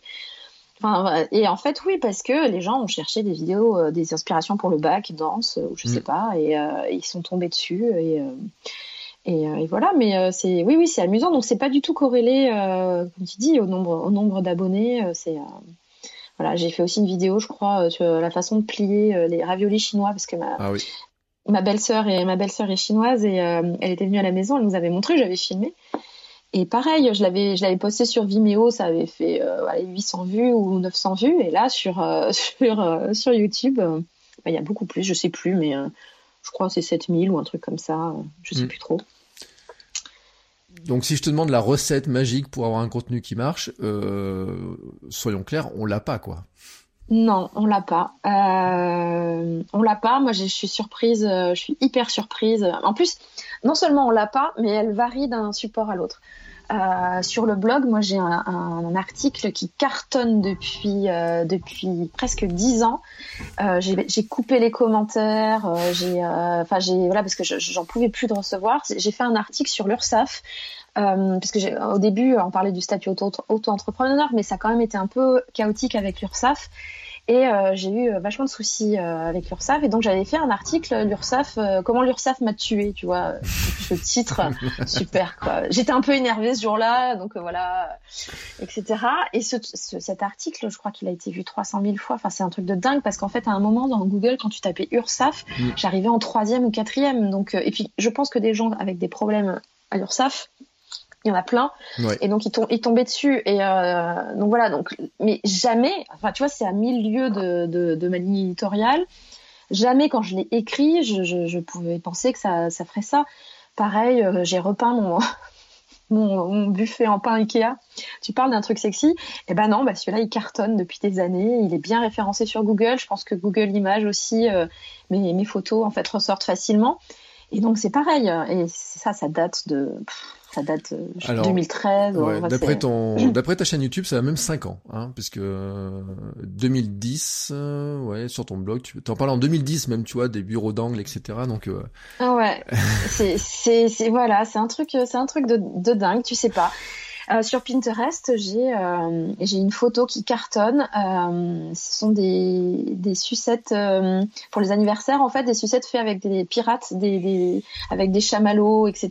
Et donc il y a une photo qui cartonne sur Pinterest et qui me ramène plein de monde sur le blog du coup. Mais moi, quand j'ai fait ce truc-là en cinq minutes, je pouvais pas imaginer que ça, ça prendrait, ça prendrait ces proportions. Et à contrario, des fois, tu fais des articles en te disant, oh là là, j'y mets tout, enfin, j'y mets tout mon cœur, j'y mets toujours tout, mon cœur, mais tu dis, oh là là, mais ça va être génial et tout. Ah, vraiment, j'y crois à mort. Et en fait, bah, pas du tout. Ça, enfin, ça fonctionne comme d'habitude et, euh, et, ça retombe dans les, dans les méandres euh, mm. d'Internet. Mais, euh, donc non, pour moi, il n'y a pas de recette. Euh, c'est pour ça que je dis souvent que mon blog aussi, c'est mon petit laboratoire parce que je teste plein de trucs. Je, le fais selon mes envies en fait. Et, euh, et comme j'ai pas d'objectif, euh, je me fixe pas d'objectif euh, chiffré. Euh, j'ai pas cette pression là qui peut qui peut être euh, ce qui est différent pour une entreprise en fait où euh, l'idée c'est quand même oui tu veux améliorer ta visibilité, tu veux faire venir des gens sur ton site ou ton blog ou tes réseaux, mais la finalité c'est d'arriver à avoir plus de contacts ou vendre etc. Moi c'est pas mon cas en fait. moi je je, je, enfin, je vends mon image, oui, mais euh, elle est elle est un peu décorrélée de tout ça. Donc, euh, ben, en fait, moi, je, je, teste plein de choses. Je fais vraiment selon l'envie du moment. J'ai souvent j'ai des bonnes surprises, parfois bah, des surprises, euh, enfin pas de pas de surprise justement, ça fonctionne pas trop, donc c'est mm. un, un, peu dommage, mais euh, mais voilà. Euh, donc non, il n'y a pas de recette et puis et puis ce qui fonctionne sur Instagram ne fonctionnera pas sur Facebook et vice versa.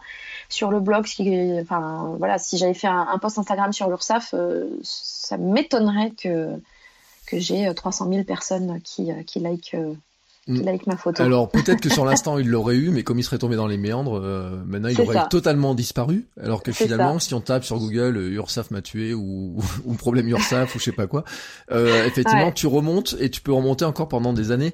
Euh, Moi, tu sais, un de mes articles les plus populaires sur mon blog, c'était l'histoire des anticernes, euh, des tests anticernes pour hommes. Et euh, vraiment, je l'ai fait comme ça, ce truc, etc. À l'époque où j'étais plutôt, je testais des produits de beauté. Oui, et ça fait, ouais, et ça fait des années que je ne n'utilise plus d'anti-cerne parce que j'ai découvert que le meilleur anti-cerne c'était le sommeil, donc dormir. Bah oui, en fait. donc euh, que l'industrie de la cosmétique nous mentait euh, depuis des années, etc. Et qu'il suffisait de dormir et nous acheter un oreiller. Et eh ben euh, même, et je pense qu'il a, il doit avoir 10 ans hein, cet article, grosso modo, il doit avoir 10 ans et il est transféré son blog a changé de nom, qui est plus mon blog de mec, mais c'est toujours toujours l'article le plus populaire de tous. Ouais. Euh, alors il y a plus de commentaires parce que j'ai fini par couper les commentaires parce que j'étais spammé sur les commentaires. Il y a des euh, bah, ceux qui se rendent compte que finalement il y a du trafic à faire, ils essayent de venir mettre des liens, des backlinks, etc. C'est ouais. petite joyeuseté du blog euh, qu'on adorait tant quand les blogs se sont lancés, mais que certains ont dévoyé. Et, mm. et tu peux faire tout ce que tu veux, t'as l'impression que de toute façon les gens ils arriveront toujours, toujours, toujours sur ces sur ces contenus-là. Euh, Mais à côté, c'est une belle porte d'entrée, ce qui veut dire que c'est aussi à nous hein, de trouver des moyens de. Alors peut-être que toi sur l'URSAF, c'est pas trop les gens que t'as envie d'avoir euh, d'attirer, euh, mais peut-être dans certains cas, on a des contenus, on pourrait se dire, euh, bah moi dans mon histoire des anti-cernes, je pourrais les envoyer sur mes méthodes sur comment j'ai rééquilibré ma vie en dormant plus, etc. on peut se Mm. dire que c'est aussi une porte d'entrée hein, comme une autre. Euh, ceux qui pensent que la- le- son blog, euh, la page d'accueil de son blog est la page la plus importante, il faut se rappeler quand même que toute page de son blog est une landing page en tant que telle, donc on peut atterrir dessus. Ouais. Et à nous, quelque part, hein, de dire bon bah tant pis, hein, j'en prends mon parti, je vais essayer de les pousser vers autre chose et leur essayer de leur montrer aussi que eh ben je fais pas que dégueulante ou que je que je fais d'autres choses, etc. Mais c'est intéressant parce que cette recette là, c'est vrai, enfin on clairement on l'a pas. Moi j'ai des vidéos qui euh, euh, j'ai faites euh, comme ça à l'arrache qui ont beaucoup de succès, d'autres qui euh, sur lesquelles j'ai mis plus de d'ambition, on va dire. Et attention, je suis très Mhm. euh, très très très euh, mesuré avec ce mot ambition sur YouTube, euh, qui euh, vraiment ne ne décolle pas quoi. Ouais. Euh, je pense qu'après il doit y avoir des facteurs aussi dont on se rend pas compte. Hein. Je pense que tu sais sur l'humain qu'on renvoie, sur le le, le c'est le côté un peu waouh, l'émerveillement qu'on peut avoir quand on vit les choses. Tu vois. Mm. Euh, moi je repense à c'est un truc que je cite beaucoup en formation et j'ai j'ai une de tes images dans ma en formation. Tu sais c'est quand t'as fait du gyrocoptère au-dessus de Courchevel. Là. Oui. Ouais. Euh, C'était au-dessus des trois, les, euh, de l'Alpe d'Huez. Ouais. Ouais, oui, c'est l'Alpe d'Huez et euh, c'est un cas que je montre et en fait, j'ai fait des formations euh, dans les stations des Alpes sur les réseaux sociaux et je leur ai montré Ouais. cette photo-là euh, en disant, euh, vous voyez, c'est typiquement le genre de photo qui en apparence comme ça, elle, euh, c'est pas la photo d'influenceur avec le selfie devant le truc, etc. Ou, Mm. mais euh, le sentiment que ça dégage, etc. Ça, hum, je pense que les gens s'y attachent plus en fait, parce que quelque part, Ouais. tu les amènes aussi dans une expérience qui pour toi, euh, elle est incroyable en fait. Mm. Et je pense que les gens le ressentent parce que toi, en fait, tu le transmets aussi dans ce que tu fais et que au final, ils le ressentent. Alors, si tu faisais ça tous les jours, peut-être qu'en fait, ils finiraient par plus le ressentir. C'est pour ça, Oui, je pense que les influenceurs euh, voyagent Mm. au bout d'un moment, sont, euh, vont- on n'a plus envie de les suivre parce que finalement, on se dit à force de vivre ça, ils pour eux, c'est un métier comme un autre. Mais Mm. euh, je pense que ça joue aussi beaucoup. Mais peut-être qu'on s'en rend pas compte. Hein, tu vois, c'est là où peut-être que le sentiment, la recette, j'ai envie de dire. Et ce qui m'intéresse beaucoup dans ton histoire de laboratoire, euh, mais c'est quelque chose que moi je dis, c'est que en faisant euh, trois contenus par semaine et avant t'en faisais six ou sept ou je sais pas combien, en fait tu t'es donné autant de chances de créer quelque chose qui va fonctionner.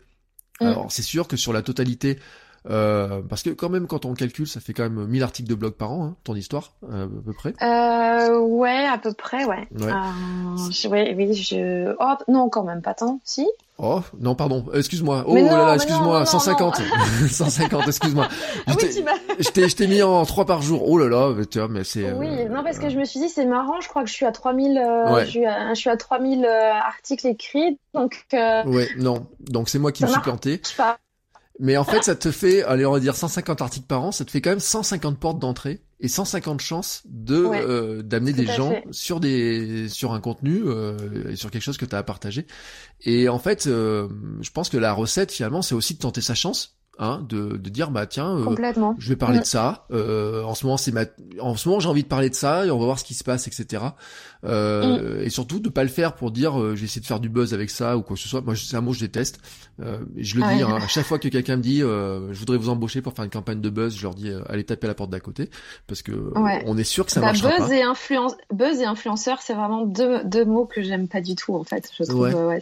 Donc on peut pas dire que t'es une influenceuse alors. Ah non, bah non. Non. Euh, bah on peut, hein, mais euh, moi je me retrouve pas là-dedans. Ouais. Euh, je me... Non, parce que pour moi, influen- pour moi, les influenceurs, c'est ces gens sur, sur Instagram qui ont des centaines de milliers de followers, etc. Et, ou, sur, sur YouTube. Mais euh, moi, je suis multiplateforme et j'ai pas autant de monde en fait. Et, euh, et, et c'est pas le but. Enfin, j'ai pas du tout envie d'avoir 300 000 personnes qui me suivent. Euh, mais euh, ouais, je sais pas, influenceur, je trouve ça, je trouve ça un peu, puis c'est un peu négatif, non? Euh, Moi, j'ai pas, enfin, moi, j'ai pas envie d'influencer les gens. J'ai envie de, voilà, de les, de les faire rêver, de les faire rigoler, euh, de leur donner des envies. Oui, peut-être, mais euh, c'est pas, c'est pas le but premier. Mm. Et euh, moi, ce que j'aime, c'est partager, en fait. Mm. Je, je veux pas les influencer, je veux partager euh, et se retrouve euh, et que les gens qui me suivent se retrouvent en fait euh, dans, dans ce que je fais, dans ce que je suis. Euh, je, je cherche pas à, à comment à, à convaincre quelqu'un euh, que euh, ce que je fais c'est génial. Tu vois Mm. ce que je veux dire Ouais. et, et pardon, du coup, je t'ai coupé sur, sur- ouais. Et alors le buzz, moi déjà, je trouvais que quand euh, ça a été créé, le nom c'était déjà ringard. Donc euh, oui, c'est vrai quand on te quand tu dis ça, euh, mais en général, c'est les c'est pas forcément euh, des gens qui sont très habitués à internet Mm. qui te parlent du buzz. Ouais, c'est ça. C'est ouais. Mm. c'est ceux qui veulent avoir prendre un raccourci. Moi, j'appelle toujours les gens qui veulent des ils veulent des raccourcis Ouais. rapides et ils ont pas envie de faire les efforts pour le faire. Euh, Ouais. Mais euh, après, bon, influenceur, je pense que le mot est, est- est mal connoté parce que c'est par le comportement de certains. Euh, je pense, mais en fait, et j'ai fait un article, des, un, un épisode de podcast sur le sujet. Tu sais que moi j'ai acheté un mug un jour, euh, un thermos, enfin comment on appelle Mhm. ça, un mug euh, isotherme, voilà comme ça, euh, Ouais. en écoutant les conseils de quelqu'un qui, je sais pas combien il a de followers ou d'amis sur Instagram, tu vois, je vais pas te dire de bêtises, donc je vais même pas donner le chiffre, mais en tout cas c'est, on va dire dix fois moins que toi. Mais le simple fait que je le suive et que je suive ses aventures, et il se, re- il se reconnaîtra hein, s'il écoute cet épisode. Euh, je dis bah moi je lui fais confiance. Il me dit que ce mug Mm. est bien. Euh, il a mis un lien Amazon, je clique dessus, ça lui fait euh, une petite prime et moi euh, ça me coûte pas plus cher que ça. Et donc dans Mhm. ces faits, dans par ce biais-là en fait, il est influenceur parce que euh, Oui. certes c'est un mini influenceur et le micro influenceur j'ai envie de dire, Ouais, mais micro. ouais. du fait que j'ai confiance dans ce qui euh, dans ce qu'il partage etc tu vois dans ses conseils qu'il donne qu'il donne vraiment sincèrement en tant que papa etc bon ben finalement il m'influence aussi dans mes achats dans ce que je peux faire etc donc quelque part enfin on est bien influenceur Mais c'est juste Oui. que on a mis cette espèce de notion d'influenceur en disant c'est euh, les euh, bah tout à l'heure tu parlais d'Enjoy Phoenix, on pourrait parler de Sissi Mua et compagnie quoi. Mais en Ouais, fait, ouais. ils ont une image qui est un peu euh, c'est ils donnent une, une image qui est mauvaise un petit peu. Et puis euh, alors je le disais mais je vais faire un épisode de podcast sur le sujet, je disais euh, le jour je vais dire je vais faire un truc c'est euh, je vais sauter bon courage à ceux qui aiment Sissi Mua, tu vois qui la suivent tous les jours parce que ça doit être déprimant de la suivre, tu vois, quand tu la vois avec sa vie parfaite, ses muscles, son copain, les plages, etc. Et que si toi t'es coincé dans ton bureau, tu sais, euh, et euh, que t'arrives pas à manger bien, que t'arrives pas à faire de sport, etc. Tu sais, je me dis quand même, c'est là, euh, j'ai une étudiante qui fait en ce moment, euh, tu sais, l'estime de soi et Instagram. C'est son Ouais. mémoire, c'est ça. Ah bah c'est un super sujet. hein. C'est clair Ouais. que c'est un super sujet. Elle a fait un super super boulot et euh, je vais lui envoyer le lien. Je vais dire il faut quand même que vous étudiez ça parce que c'est un c'est un truc de fou. Et effectivement, je pense que cette notion là de l'influenceur, en revanche, elle, tu vois, elle est vraiment très très connotée parce Mm. que euh, bah parce qu'il y a aussi tout un espace de jeu sur l'image, etc. qui finalement euh, est sûrement pas très sain non plus, tu vois. Mais après, en tant que tel, euh, on est tous des influenceurs à notre Oui. niveau, voilà. euh, petit Et niveau, moi je suis, moi je suis, moi je suis influ- peut-être alors dans ce cas-là, mais aussi je suis hyper influencée parce que tu vois, Bien il y a des, euh, comme je suis beaucoup de beaucoup de monde, des copines blogueuses, etc. Euh, ouais, c'est vrai. Après, euh, je rebondis sur euh, sur euh, que tu disais. Moi, j'interviens à la à l'université de, Bretagne Sud à, comment à Vannes, euh, donc pour présenter mon activité, etc. Alors c'est pas un cours euh, magistral, hein, je donne pas de recettes, etc. Mais j'explique un peu mon parcours et puis voilà, c'est un peu une discussion comme comme on a là. Et euh, moi, ce que je leur dis, parce que alors, la, question qui revient toujours, c'est ouais, mais si vous êtes payé, euh, en gros, si t'es payé, euh, tu peux pas être sincère. Euh, est-ce que ça vous est déjà arrivé de, euh, de faire de la publicité pour quelque chose que vous n'aimez pas? Et est-ce que vous avez déjà refusé euh, pour, pour des choses qui ne vous convenaient pas? Donc, euh, je leur dis toujours, hein, bah oui, oui, moi je, refuse beaucoup plus de choses que je n'accepte. Et, euh, voilà, et, si vraiment un produit ne me convient pas, euh, ben, j'annule j'annule j'annule le contrat. Et alors, je vois toujours, elle me regarde toujours d'un air un peu dubitatif en disant c'est ça, c'est ce qu'elle, elle peut toujours me raconter ce qu'elle veut, voilà. Mais après, je leur dis, et mais en fait, moi, ma, mon, enfin, moi, ma plus grande, ma plus grande euh, monnaie, on va dire, c'est euh, ma sincérité et la confiance des gens. Mhm. En fait, euh, si je perds la confiance des gens, je perds tout. Euh, donc je peux pas me permettre euh, de raconter n'importe quoi non plus parce que les gens te loupent pas. Et euh, déjà sur le blog, ils te loupent. alors sur les réseaux sociaux, tu te fais dégommer en, en moins de deux. Et, et on n'a pas parlé des trolls, etc. Moi j'en ai très peu, mais ça m'arrive quand même d'avoir sur Instagram des commentaires pas très sympas en disant, ben voilà, tu, tu fais, tu parles de ça, mais enfin voilà, je me fais renvoyer dans mes 22, euh, surtout quand je parle de cosmétiques et, euh, que euh, je fais pas euh, que de la promotion de, de, de, de cosmétiques 100% bio, etc.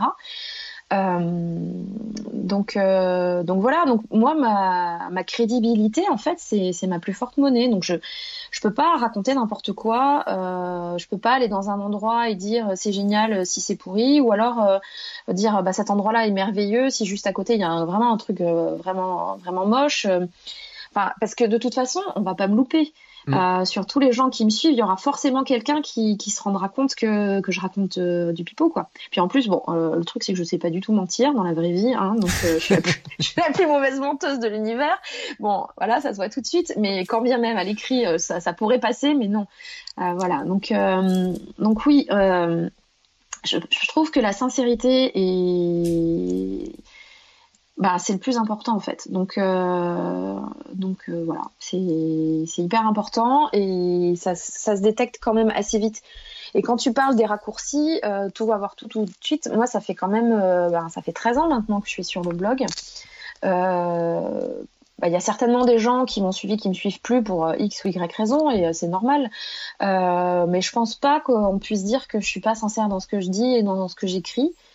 Euh, alors si c'est le cas, j'aimerais bien qu'on en discute parce que voilà, moi je moi je, je dis ce que je pense et je pense ce que je dis quoi. Et je mm. pense que c'est enfin c'est hyper important, euh, même pas pour pour me regarder dans une glace, c'est que même au niveau du au niveau du job, c'est hyper important quoi. Exactement. Et euh, bon, allez, un dernier mot parce qu'il y a un truc, euh, je sais pas si tu le fais toujours d'ailleurs. Euh, tu fais toujours un projet 365 en photo euh, ou des choses comme ça ou? J'ai arrêté cette année. Je crois que je l'ai fait pendant sept ans. Ouais. Euh, j'ai arrêté cette année euh, parce que j'arrivais un peu au bout du concept. Mm. Et euh, ça m'amusait moins en fait. Ça m'amusait moins qu'avant, donc j'ai arrêté de le faire. Et oui, pendant sept ans, je crois, j'ai fait le projet 365, donc une photo par jour. Il y a même une année où j'ai fait une seconde de vidéo par jour. T'as réussi? Ouais, j'ai réussi. Wow. Euh, j'ai réussi et euh, alors bon la vidéo par contre elle est ultra longue hein, parce qu'une mm. seconde euh, multipliée par 365 ça fait un paquet de secondes et, et la, la, vidéo à mon grand étonnement a cartonné et j'avais été repris par Flow Magazine donc je pense que ça a aidé aussi un peu mm. à sa visibilité mais mais en fait c'est génial parce que hum, comme projet au début, quand je me suis lancée, il y a eu un espèce d'effet de mode sur sur les blogs et je me souviens de quelqu'un sur Twitter qui avait mis un commentaire que j'ai qui m'avait vachement vexé, enfin pas vexé, mais tu vois, qui m'avait qui m'avait piqué un peu là, en disant ouais tous ces, enfin vous vous êtes tous là euh, au 15 janvier à parler de votre projet 365, mais euh, au 30 mars, enfin au 1er mars, euh, il y aura plus personne quoi. Mm. Je lui ai dit non mais non mais non. je vais tenir. mais non seulement j'ai tenu, mais j'ai tenu 7 ans. donc voilà en fait, ben, la première année a été compliquée parce que Instagram, c'est l'année du, des tout débuts d'Instagram, donc ça devait être 2012, tu vois, 2011, ça devait être 2011. Et euh, au début, moi, je faisais toutes mes photos avec mon réflexe, donc c'était un peu compliqué. Puis après, avec l'avènement des, des, smartphones, euh, d'Instagram, c'était beaucoup plus simple. Euh, donc j'ai continué à faire ça. Et en fait, ce que j'adore, c'est que quand je me replonge dedans, ben voilà, je me replonge dans mes dans mes souvenirs, des moments, euh, des impressions, etc. Donc je trouve que c'est un support vraiment génial. La vidéo, ça avait été plus complexe à faire. Alors j'avais quand même balisé euh, balisé le terrain en faisant des, une vidéo récap par mois, mm. parce que ça faisait que 30 secondes à monter, euh, etc.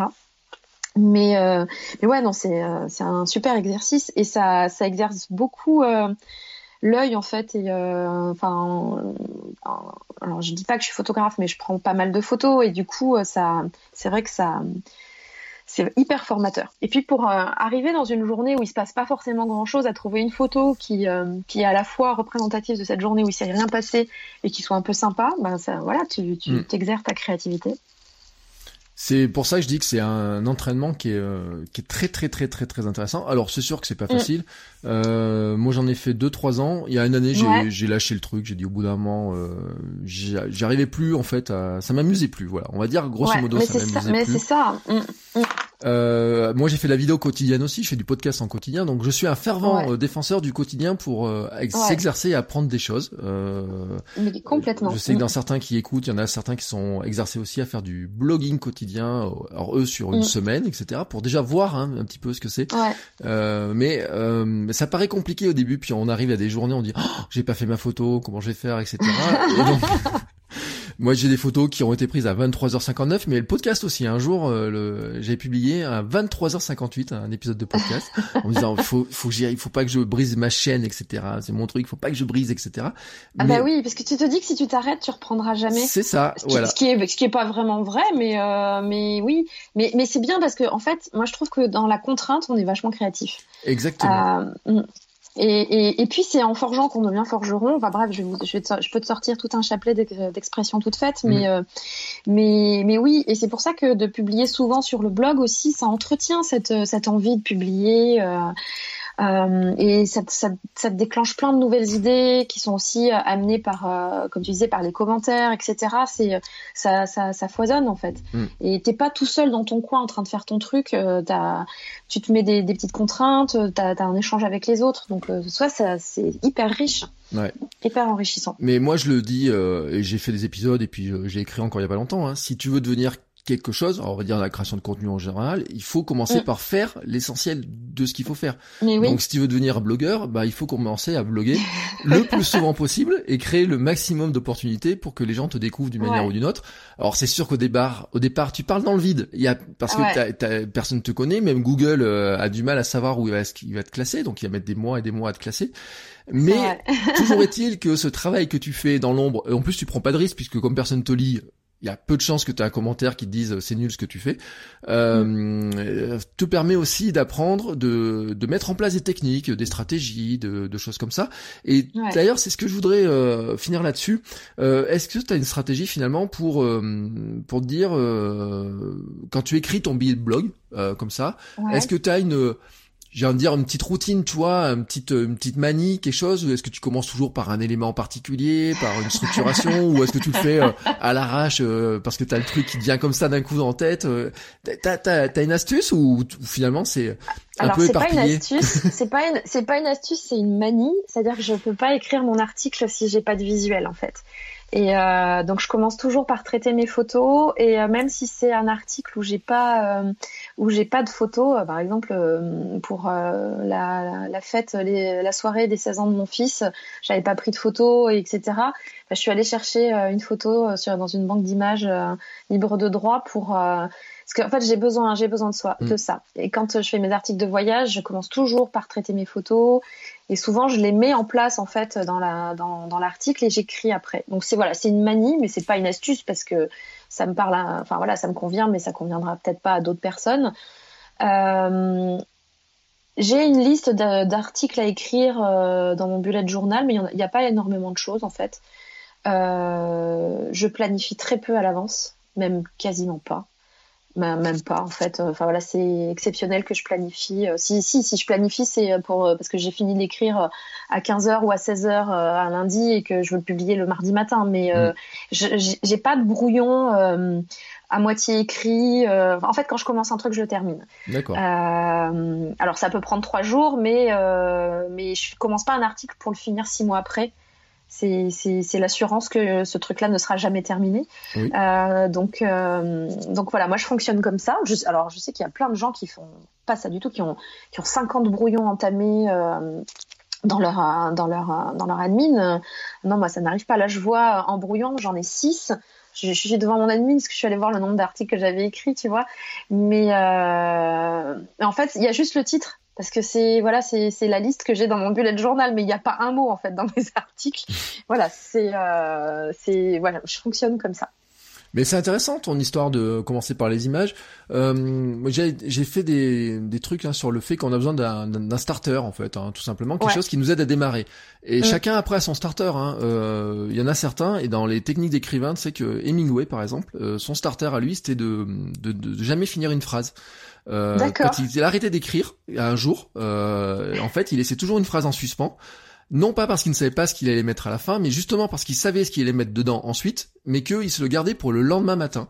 D'accord. et donc Ah quand il s'installait à sa Ah, c'est chaise le lendemain matin, il finissait la phrase qu'il avait commencé à écrire et c'est ce qui lui permettait de démarrer euh, la suite de son écriture en fait. Ah, et il y a génial. plein d'auteurs qui, euh, qui font comme ça en fait. Ils ont besoin d'un starter. Alors le starter, ça Ouais. peut être des questions. Moi, je travaille euh, beaucoup avec la notion de questions. Hein. Euh, J'ai fait des sujets là-dessus. Ça peut être des thématiques, ça peut être des points, ça peut être, euh, tu sais, t'as la, la méthode à la Zenfeld, mais aussi Seth Godin qui sont, euh, ils voient un truc dans la rue, ils te racontent l'histoire et puis ensuite ils embrayent sur tout un tas de, de, de choses plus techniques, marketing, etc. Mais finalement, chacun peut avoir son starter et effectivement, le côté image, euh, quand on est visuel, etc. Et euh, c'est aussi ta manière aussi à toi de ressentir, de vivre les, les choses et de les partager. Ouais. Euh, peut-être que certains euh, pourraient avoir envie des peuvent essayer de se dire que peut-être que pour eux ça peut fonctionner. Comme je pense que certains vont, vont plutôt fonctionner tu sais, avec un son, de la musique ou ou, Mm. euh, ou des choses qui sont totalement différentes. Mais ce qui est intéressant, tu vois, c'est de se dire bon bah qu'est-ce qui va m'aider à des fois à démarrer? Est-ce que il y a pas un petit truc qui, qui m'aide à démarrer? Et je trouve que bah tu vois, sans qu'il y paraisse, ton astuce, elle est euh, elle est excellente. Donc je te remercie pour cette astuce-là. Euh, avec plaisir. on va rester là-dessus euh, parce que je trouve Ouais. que c'est une belle manière de, de, de terminer. Euh, S'il y a un petit mot de conclusion, quand même, est-ce que tu auras un mot pour, euh, tu sais, euh, bon, il y en a qui nous écoutent, qui disent ah bah tiens, j'aimerais bien moi aussi, par exemple, me lancer dans l'aventure du blog, euh, ouvrir un blog, etc. Finalement, si tu as un conseil pour leur dire qu'il faut oser le faire, qu'est-ce que tu leur dirais en fait alors, moi, je dis souvent, vous avez envie de bloguer, lancez-vous, c'est gratuit. tu peux créer ton blog en, deux secondes. Voilà, il n'y a, aucune barrière technique au blogging. Il faut juste en avoir envie et se lancer et, euh, et ne pas forcément attendre quelque chose de précis parce qu'en fait, euh, moi, à chaque fois, j'ai des choses qui arrivent auxquelles je ne m'attendais pas du tout. Et donc c'est voilà, c'est laisser la porte ouverte à, à plein de surprises et euh, et plein de belles choses en fait. Donc euh, moi j'encourage hein, les gens à, à, à bloguer euh, parce que euh, quand j'ai commencé surtout à voyager avant c'était un peu moins le cas mais quand j'ai commencé à beaucoup voyager j'avais plein de copains qui disaient ah mais c'est génial moi aussi je vais ouvrir un blog et je leur dis à chaque fois mais mais vas-y! Ils disent bah pourquoi? Et je dis bah, bah, vas-y! Enfin c'est gratuit ça, tu, tu fais en, en, en 30 secondes ton blog il est ouvert. Après euh, après tu écris ce que tu veux dessus tu tu t'éclates euh, vas-y ah ouais, mais euh, moi je sais pas faire. Bah moi non plus je savais pas faire quand j'ai commencé. Hein. Euh, voilà. Donc donc oui, euh, lancez-vous, hein, lancez-vous si vraiment c'est quelque chose qui qui, qui qui vous fait envie, mais surtout surtout ne pas résister quoi. Plongez. Eh ben, c'est une conclusion parfaite. On va rappeler euh, où est-ce qu'on te retrouve. Hein? On l'a dit au début, on va, on va le redire à nouveau. Donc l'adresse de ton blog? C'est merci pour le chocolat.fr. Euh, Tout sur- attaché. Tout attaché. Alors sur le site, on retrouve tous les liens vers les réseaux sociaux. euh, Ouais. Peut-être si la chaîne YouTube, euh, il y a peut-être pas d'icône en fait. euh. Euh, eh ben écoute non, c'est peut-être pour ça que j'ai que 150. En fait, alors il faut chercher dans l'onglet, dans le menu mes vidéos. Vous avez ma petite chaîne YouTube, vous avez des liens vers les vidéos, etc. Je le dis hein, pour ceux qui voudraient voir les vidéos euh, Ouais. et notamment on voit ton projet par jour, une photo par jour en 2017 qui est encore dans le menu. Euh, tu, tu montres un petit peu tout ça et la fameuse vidéo des Bahamas, euh, vacances en famille aux Bahamas, etc. La Ouais. fameuse euh, tout ce qu'il y a sur la danse, etc. Euh, ce qui sont intéressants. Donc euh, la chaîne YouTube, on la retrouve au moins par ce biais-là, mais sinon si on doit chercher merci pour le chocolat, peut-être qu'on doit se retrouver, non oh je pense, oui oui, je pense que ça, doit se Ouais. retrouver Si- facilement. Céline, euh, merci pour le chocolat. Euh, on te retrouve sur YouTube, Euh, sur Pinterest euh, et sur les autres réseaux sociaux. On te retrouve Ah MP Choco. MP Choco. Voilà, ben je te remercie encore euh, pour ton temps, tes conseils et puis euh, ben ta grande ton sourire parce qu'on t'entend sourire quand tu parles de tout ça et c'est vraiment euh, c'est vraiment super agréable et euh, c'est pour ça aussi que je voulais t'inviter pour euh, parce que bon c'est vrai on l'a dit hein euh, mais 2009 voilà 2009 je pensais pas que ça faisait si longtemps que ça que qu'on si, avait si, travaillé sur ce site Je t'assure.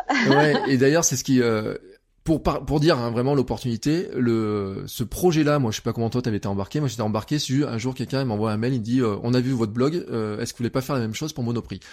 Bah, Voilà. C'était ça. Et ils m'ont dit- dit si ça vous intéresse, appelez-nous. Euh, j'ai dit bah je vous appelle tout de suite, j'étais au boulot, tu vois, je me euh, ma pause ma pause euh, comme ça euh, midi et j'ai appelé, ils m'ont dit bah voilà, on a tant d'articles à faire, c'est payé tant et on vous en demande un par semaine pendant et j'ai dit quoi? C'est- vraiment possible votre histoire? Et effectivement c'est démarré mais vraiment exactement comme ça et peut-être Ouais. à cause de cette histoire tu vois de d'articles sur les anticernes c'est pas du tout impossible. Ah bah ça se Euh, trouve, oui, c'est ça. Ils t'ont trouvé comme ça. hein. Peut-être, voilà, tu vois, ils m'ont, Ouais. trouvé comme ça. Euh, mais c'est, c'est comme ça que ça démarre. Et euh, moi, je le dis souvent, on sait pas, on sait où on commence, mais on sait pas où on arrive. Mais en tout cas, toi, tu as donné toutes les pistes pour euh, oser le faire et pour commencer à le faire. Et je te mm. remercie beaucoup pour ça. Euh, je vous souhaite à tous une très très belle journée, une très belle soirée sur le moment où vous allez écouter cet épisode. Et je vous donne rendez-vous la semaine prochaine pour un nouvel épisode. Ciao ciao les créateurs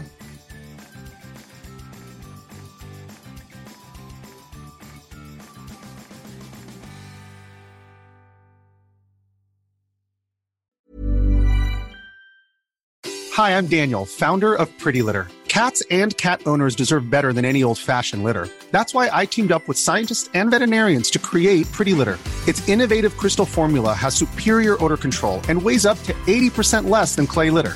Pretty Litter even monitors health by changing colors to help detect early signs of potential illness. It's the world's smartest kitty litter. Go to prettylitter.com and use code ACAST for 20% off your first order and a free cat toy. Terms and conditions apply. See site for details.